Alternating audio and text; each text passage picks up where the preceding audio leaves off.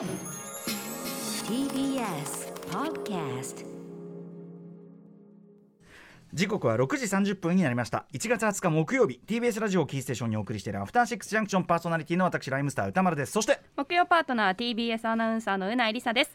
ここからはカルチャー界の気になる人物動きを紹介するカルチャートーク今夜のゲストはゲーム師匠認定師匠の高倉明宏さんです。高倉さんお久しぶりです。よどうもご無沙汰してます高倉です。よはい高倉さんよろしくお願いしますろしくお願いしますろしくお願いします。今こうやってあのね音声上は穏やかにこうやって話してますけど、私どもこれはズーム画面でお姿を拝見しているんですけどいわゆるそのなんていうんですか VTuber このバーチャルなキャラクターというかね初めてですよ我々のゲストで、VTuber が現れた VTuber あ、そうなんですね。はい、光栄です。初めてで。これしかもまばたきで本本の真ん中にああいうの、ああいうなんていうんですかあの星マークの星型の、うんうんうん。はいはい。まんあれが六六？独房性的な。六芒星？の真ん中の丸いところがまばたきのパクパクしてるん壁にですね、うん、点滅するようになってます？それ。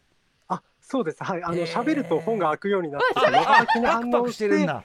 あのえー自分の顔の真ん中の魔法陣がパチパチ魔法陣魔法陣だ。友人に作っていただきました。はい。六芒星ですね。はい。ね、でこれあの鎖をこう巻いてあってちょっと開けちゃダメだぞみたいな感じがするというやばい本な感じがする、あ、そうですそうです。魔導書ということにしています。うん。うん魔導書だ。はい。えー、でもこれすごい高倉さん俺なんかもう俺たちここに上がっちゃってねわーっつって、ね。えその鍵が開くことはあるんですか？いや、あの今のところないです。ないか。鍵が開くとお顔が出てくるとかそういう。えー本がね鎖に巻かれてて鍵がついてるんですけどね。うん。すごいね。すごいですね、えー。はいということで、は高倉さんやっぱりね あの本に本に関わるお仕事ですから、はい。こういうねこうバーチャルなアバターを使っております、えー、高倉さんのご紹介改めてはい。こうしておきましょ高倉さんは公共図書館勤務を経て現在は九州の大学図書館に勤務する認定司書ですデジタルゲームボードゲームテーブルトーク RPG などゲーム全般と図書館をつなげる活動をしており周辺の学校でえ TRPG テーブルトーク RPG などを生徒さんとプレイしながらそれをきっかけに読書をする機会を広める活動を行っています。またツイッターでは格闘系司書という名前で情報も発信しているということです。はいこの番組2019年1月図書館とゲームの新しい関係、えー企画にご出演いただきました。その説はありがとうございました、あれ？聞こえてるかな？高倉さん。ありがとうございます。はい、はい、ありがとうございます。あのちなみにあの格闘系師匠ってこれどどういうあれですか？か格闘技もやられてるんですか？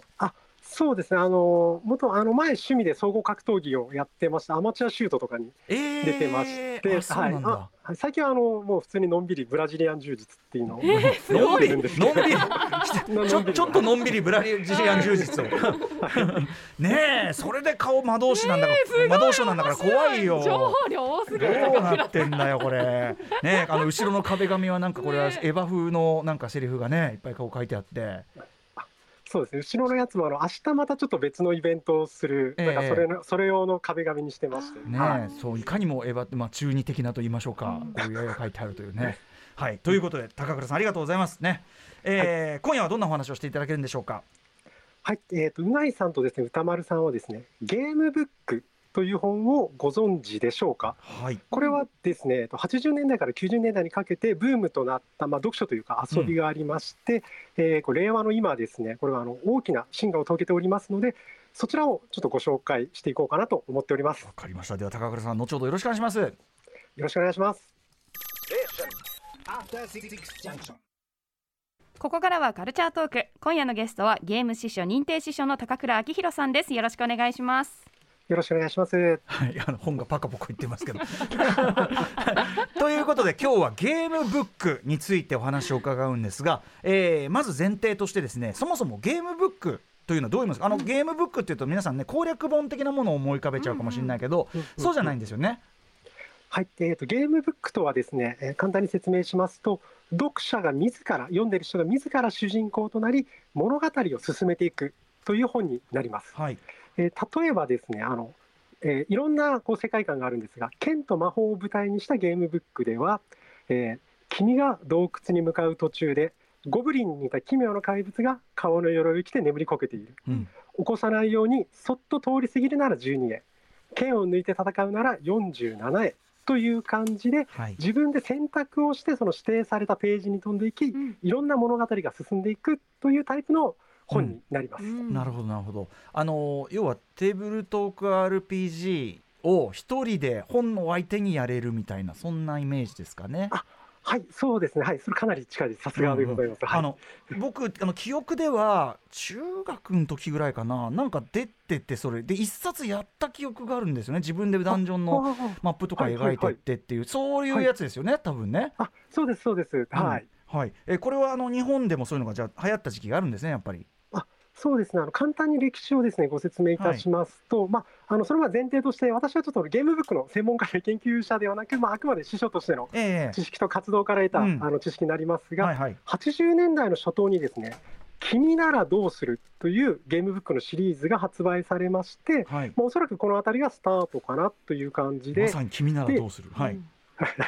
でその後にですね1984年にですね「皮膚機産の魔法使い」という、うんもうすごいあのベストセラーになった日本におけるブームの始まりとなった本がはい。出ます。うんうんで多分、えー、とこの辺りぐらいから多分私とか歌丸さんの世代になってはいきて、。まあ、私とかもあのこの辺りからもうだいぶ自分の世代になるんですが、はいはいファミコンの作品がゲームブックになったりですねあとおも面白いものであの映画のですね「バック・トゥ・ザ・フューチャー」とかうんうん。のもあのゲームブックになっています。あそうなんだ。そういうこう、はいあのなんていうのノベライズならぬゲームブックライズが行われてたと。うんうあん。そうですそうです。はい。そのようにこういろいろと発生がありましたが、まあ、90年代に一旦落ち着きまして、はい。まあ、ブームが落ち着いた後も、まあ、あの私の師匠目線というか図書館目線になりますが、えー子ども向けのニャンタンのゲームブックや中高生向けの「街のトム・ソーヤ」っていうこうすごい人気のあるシリーズ小説があるんです、そのあたりで出たり、まあ、コミックが原作のゲームブックが出たりっていうふうにこう脈々と続いているかなという印象です。あ、はいそうなんですね。なんかね、なんかこう、あのファミコンの登場で、まあそのいわゆる JRPG の歴史が始まるとともにもう廃れたのかと思ったら全然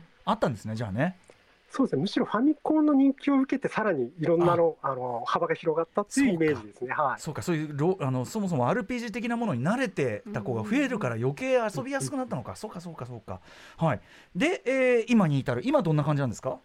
今がですね、あのまあ、電子書籍でゲームブックが出たりう、ん。あの小さい本読めるあの絵本タイプではい新作が出たりとかですね、うん。でまたあの逆にその私たちが遊んでてファミコンのやつがはい。あの電子書籍で復刊したり、またあの実際の本で昔の名作が復刊したりっていう、この新しい動きが最近ちょっと来てるなと思っています。なるほど、なるほど。えっ、と、これ高倉さんご自身はいつ頃やられてたんですか？もうやっぱり小学校の時ですね、ファミコンを遊びつつ、ファミコンが高くて買えないので、あファミコンのゲームブックをやるっていう感じで、、そうはい。いう代替物としても機能してた。うん。はい、やってましたうんうんうね。ん。はい、で、えーまあでもあのやっててこれは面白いなというのはずっと継続してあったわけですもんね。はい。うん。はい、ということで高倉さん、えーここからですね、まあ、今買えるというかできるうん。おすすめゲームブック、僕がだからやったのもこの皮膚機さんなのかな。ちょっと思い出せないんだけど、はい、あのちょっといろいろ今どんな感じになってるのか教えていただきたいと思います。時間許す限りね。じゃあ高倉さん行ってみましょう。まずは。はい、えー、とまず、えー、と1冊目。あの、今日3冊ちょっとご紹介していこうかなと思って、まず1冊目がですね、ドラゴンを探しにという絵本タイプのゲームブック。はいになります。うん。これはもともとフランスで発売されているあのゲームブックになるんですが、はい。えー、と日本ではですねあのおそらくこの番組をお聞きの方はご存知のあの、はい。すごろく屋さうん。んからあの日本語版が出ておりまして。そうなんですよね。ねなので僕これ所有しておりました実は。はい、おうんそうなんですね。ええ。でででもやったことなかった。はい、でこれがですねまずあのおすすめポイントとして絵本ですね。子供が見る絵本としてまず、えー物語がすごいしっかりしているっていうのと、あまあ、あの絵ですね。絵本としての絵がうん。やはりあの丁寧に描かれているっていう絵本としてまずクオリテきちんとできている。クオリティが高いっていうのが一つおすすめポイントで,、はいでもう一個がですねやっぱりゲームの部分になるんですがはい。これですねあの実際にえ現物見てもらえると分かるんですが、い1ページですね。絵本タイプの大きい本の1ページが3段、えー、3分割されてるんですね、上の部分真ん中の部分下の部分って上中下ではい。3分割されてましてはい。その主人公の選択で例えば、えードラゴンを探しに村を出るときに森の道を行くなら上のページだけめくってください、うん川沿いの道を行くなら真ん中のページだけうん。めくってくださいというふうにめくるページによってシナリオが分岐していくという。はいはいシステムになってまして、うんうん。で私もまあそこそこゲームブック見てますけどこういう分かれ方してるのは多分初めてだなと思ってて、うんうんうん。本当にあ新しいタイプのゲームブックが出てきたなっていうふうに効思いました。ですよね。ね、すごく要するにねだしいろんなアイテムも横にあるこうディスクみたいので、うんうん。こうなんていうの表示というのかなできるようになっててすごいこれ一冊でもう全て完結するようになってるし手軽ですです。ですしねさっきそうですうなぎさんはいなんか軽くプレイしてましたよね。あはいあの一通りやったんですけど最後ちょっとドラゴンに食われて死んでしまいました。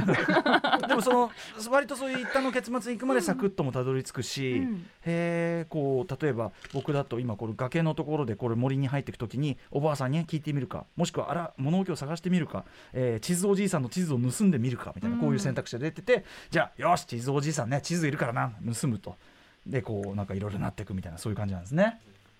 そうですね、はい、あのいろんなキャラクターを選べたりとか、もう自分でどのルートを行くっていうのがうん。選べるのがすごい面白くてですね、でうんうんうん。あのもちろんゲームブックとしても面白いんですけど、その近年の新しい楽しみ方として、やっぱりその絵本タイプで出たっていうことで、うん。あの私の知り合いの師匠さんなんか、あの自分の娘さんを息子さんのお子さんと一緒にはい、親子2人でどっちの道行こうかっていうのを話しながら行あったり、ーそっか。コミュニケーションツールにもなるわけですね。全部ひらがなで書かれてるから本当に子供も遊べて確かに絶対楽しいですよね。はい、僕おじいさんのところに地図盗みに入ったけど怒られてあの方法の手で逃げたところでしたね。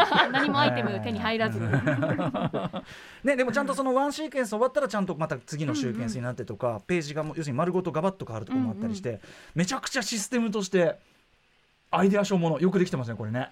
そうですね、かなりよくできて、遊んでてよくできてるなと思います。あと、はい。まあ単純にそのやっぱり絵本として先ほどね高倉さんおっしゃられてたようにもう絵も可愛いし、うん。なんかこうなんていうの？リングリングノート風っていうかバインダー風、確かに。な感じでこう形も可愛い。そう置いとくのがすごく可愛いやつで、うんうんうん。めちゃくちゃお子さんも喜ばれる感じじゃないですかね「ドラゴンを探しに」という作品でございました。さあ、はい。続いていきましょうか。はい、えー、と2冊目がですね、えー電子書籍のゲームブックになります、ん。五国記という本になります。はい。はい、これは、えーえー漢字で書くとですね、あの守るの難しい方の守るに国の記録って書く五国寺の記。五国寺の五国ね。はい。あそうです、はい、になりまして、うん。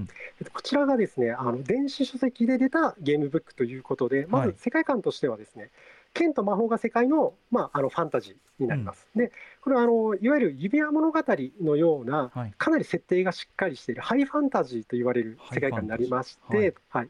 剣と魔法が好きな人はもうかなりもうこの世界観とか設定だけでワクワクする感うんうじん。になります。で、実際遊ぶとですね、これがかなり難しくてですね、ええ。バンバン死ぬんうんですよ。もう腕腕が飛んだり、魔法使いに炎で焼かれたり、うんうん。壁が崩れてきて埋もれたりっていう、ええダークソウルかなっていうぐらい死ぬんですけど、フロムソフトウェアゲー級にちょっと。もううんうん死にゲーみたいに死ぬんですけど、えまあ、あの基本はやはりゲームブックの基本で、まあ、あの選択肢の総当たりになるんですよね。で、ここですごいあ面白いなと思ったのがですね、ええ。これあのネタバレになるんであんまりちょっと詳しく言えないんですけど、うんうん。トライアンドエラーが気にならない、まあ、システムというかシナリオっていうかそういうふうになってまして、これちょっと実際あの遊んでもう実際本当遊んでみてもらってうんうんあの体感してもらいたいという形で、はいはい。えー一生遊ぶと大体あのなるほどってなりますので、うん。はい、もうあのすぐきあの今ネットの Kindle ですぐパッと買えますので、うん Kindle で 500円ですもんね。めちゃめちゃ Kindle 安い。ではい500円です。すごい安いので、まあうんぜひ。でこれあのあと電子書籍ならではの、やっぱ新しいなと思うので、そのうんうんえー選択肢がですねこう47ページに飛ぶとかじゃなくてあの、ええ。選択肢をタップして飛ぶんですよ。そうか。それができる。電子書籍だとね。はい。まあ、逆にあんまりズルができないということになるんですあけど。そうかそうか。一旦いっちゃうと。一遍ちょっと もうゲームですね。確かにもうもうノベサウンドノベル、サウンドノベルサウンドノベルとかのノベルゲーム、ううん。んうんうんああいうテキスト読んでいくやつ、うん。本当そうですね。じゃああの選択肢があったらポンと押してそのページに飛ぶ。だからそういう意味でもなんていうの？よりこうこうなんていうのかな？完成形っていうか、うんうん。い一本道感が出ますもんねやってる側は。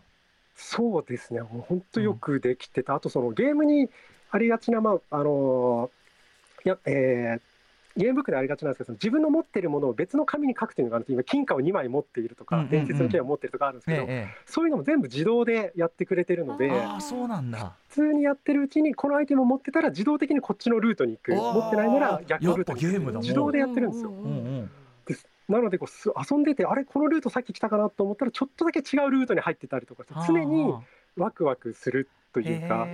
へゲームブックだとやっぱりその47円って出たら、あこれもさっき言ったところでもう、うんうん。もうこれはダメだなってのが分かるんですけど、はいはいそうじゃなくて、覚えちゃったりあするから。の同じところに行くんですけどひょっとしてこれ文章がちょっと違うかもっていうので実際違ってあちょっと進めるみたいなのおで、はい、すごいい面白い、まあ、常にワクワクできえー、る。何ページ分用意されてんだろうそんな分岐数って。ね本当ですよね。すごいですね。紙に直すと3000ページっていうのをちょっとインタビューで見て、めちゃくちゃすごいなとこれ思いましはすごい。これでもいいですね。だからその紙で3000ページあるとおののいちゃうけど、やっぱり電子書籍だから、うんうんうん。うんそこがね。確かに2598ページでとか言われると ちょっと大変ってなるけど、いやこれでも限りなくゲームだね。もうプログラムだね、もうね、うんうんへ。そうですね。私もそのやっててですねなんかこれは私の好きなあのノベルゲームとデジタルノベルゲームとどう違うんだろうみたいなの、うんうんうん。ど読書って一体ななんか読書の本質何なのかなみたいなのをそんなところで考えるぐらいすごい刺激をくれるゲームでした。言っちゃえば新しいタイプの、まあ、小説でもありますもんねそれはねじゃあねですね。うん。はい。五国旗ですね。はい、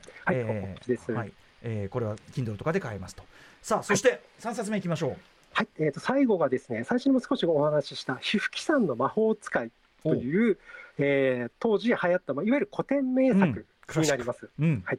これも昔を知ってる人は懐かしくああったあったって呼んでいただきたいですし若い方にはやっぱりそのゲームブックの古典の名作として触れてほしいなと思います。うんうん。でそのポイントとしてはですねやっぱり文章がもういかにもゲームブック的というかもうええ。スタイルが確立されてて、えそのさあページをめくりたまえっていう文章だったり君はこういう行動をしてもいいししなくてもよいみたいなのが書いてあって、ああゲームブックだなっていう感じで。文体そのもの。はうんううんんもうグッとくるともう昔読んだ人とかはい。にもう一回読んでほしいですし新しい、まあ、あのゲームとしてちょっと結構難しい部類に入るので、うんうんうん。心折れるかもしれないですけどまあ、ちょっと今の若い方にも触れてほしいなと思っております。これは手には、えっと再販されて手に入りやすいってことですか？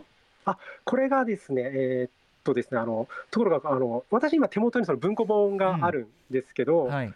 これはですね文庫本はもうあの今は売ってなくて、うん。あの買えないんですがなんとですね今あのこれをリアルの本でうん。再販しようっていうのがあって受注生産で今うん。第2期の受付とかをしてますので、お受注生産性？はい、受注生産性なので注文しないと多分手に入らないっていうので、図書館的にはなかなか入れるのが難しいなというな感じなんですけるほどなるほどど、うん。はい、なのでもし興味ある方はちょっとあの調べていただけると今なら多分まだ間に合うと思いますので、うんはい、買えると思います。で、はい。もしですねそれでもやっぱりいや昔の文庫本のスタイルで読みたいんだっていう方にはですね、やっぱりあの、まあ、自分の話になりますけど図書館にやっぱ置いてあることがありますので、はい。図書館を活用していただけるといいかなとうん。思います。でその際にですね、はい。あのどこの図書館にあるかっていうことなんですけどカーリルっていうですね、うん。図書館の検索サービスがあるんですよ。あの全国の図書館をいっぺんに調べられるっていうサービスがありますので、そのカーリルで調べると都内には4箇所か5箇所ぐらい持ってるところがあるみたいですので、なるほど、はい、もうぜひ図書館か、まあ、あの購入という形でうん触れていただきたいなと思っております。これね僕もちょっとあれだな手にやってみたらあこれだってなるかもしれないですもんねそのねそうですね。昔の記憶はいもしかしたらそうそう覚えてなかったけど、うんうんはい。いやということで、えっと、ひふきさんの魔法使い、えー、いろんな形でね、できるようなクラシックもご紹介いただきました。ということで、でもこの五国旗とかも早速、国旗やります、ね買500円でうだって500円ですよねね。ちょっと手軽に楽しめますもんね。面白あと僕これドラゴンを探して探しにせっかく持ってたのに全然プレイしてなかったからやんなきゃと思いました。はいということで、えーお時間ちょっと近づいてきてしまいました。えー高倉さんぜひ最後にお知らせことなどお願いします。はい、えー、と最初にですね、あのご説明いただいたように、私はあの TRPG を学校図書館とかでやってるんですが、はい。今、若い方に人気のクトゥルフ神話 TRPG といううんゲームのあの、片白というシナリオがすごい人気になってまして、はい、その片白の展示を全国一斉図書館展示ということで行い、あのこの間行いました。で、はい。えーそのあの片白展示を振り返るっていうことで、シナリオを作られたディズムさんという方と明日うん。あのオンラインであの座談会を行いますので、はい。興味のある方は私のツイッターアカウントの格闘系司書をあの確認していただけるとありがたいです。格闘系師匠ね、もうね、はいあのーなんだっけ、ゆっくりのんびりとブラジリアン柔術というね、パワーワードが出ましたからね。あとちなみに高倉さん、先ほどあの、はい伺ったそういう五国旗みたいな、その、はいデジタル形式というか、そので電子書籍の形式をうまく使ったゲームブックみたいなのって、他にもこう出てたりするんですかね？はい、えー、とまずあのこの五国旗のシリーズというか、まあ、あのこの会社がいっぱい出してるのもあるんですがええ他にはですね、まあちょっと昔の方向けになるんですけど私が小さい時遊んだファミコンのあのドルアガーの塔っていうゲームソフトの電子あのゲームブックの電子書籍版が今あの復刊してるんでですねぜひこれはまた私も遊びたいなと思っていますし当時の人に遊んでもらいたいなと思っています。なるほど結構じゃあ今ジャンルとしてもその全然いっぱいあのクラシックもあれば新作もあるしってそういう状況なんですね。あそうです、はい、かなり面白い状況になってきてるなと思っています。なんかそはい。の、やっぱそのお話伺う間にその電子書籍を使ったゲームブックってめちゃくちゃ可能性うん。あんじゃんみたいな、うんうんそのファンタジーとかじゃなくてもなんかもうちょっと現実寄りのやつとかで要するになんか物語の新しい形式として新しいのかな？古くて新しい形式としてなんかあのありだなみたいなね。で半分ゲームだしさ。なんかこうそそられますよねこれねはいもううなぎさんが完全にポチすみません今アマゾンレビュー見てたんですけど、うんうん。めちゃくちゃ評価高い五国旗。五国旗。はい、ちょっとまあまずはこれちょっとトライその最初の難しいみたいなんで、うん。最初のね、えっと一生をクリアするところまでちょっとトライしてもう500円ですからね、うん。はいということでございます。高倉さんありがとうございますはい、ありがとうございます。いやーちょっと今日はでもあと高倉さんのこのなんていうか異様な VTuber ぶりも 込みでちょっといつかその鎖が外れる日が、ねえ来るのか魔導書が解かれた日はどうなってしまうのか。うん、あたりですね。はい、でも、今日も今回も素晴らしかったです、お話ね。はい、ということで、えっ、と、高倉さん、ありがとうございました。ありがとうございまはい、した。はい、ます。ありがとうございました失礼します。はい、失礼します。さあ明日のこの時間は歌丸さんによる週刊映画辞表ムービーウォッチメンですはい、中国で記録的な大ヒットを記録したというえ喜劇俳優ジアリンさんの初監督作品ちょっと本当に事前的なというか自分のある種お母さんの話でもある「えー、今日は私のお母さん」を扱います。Junction.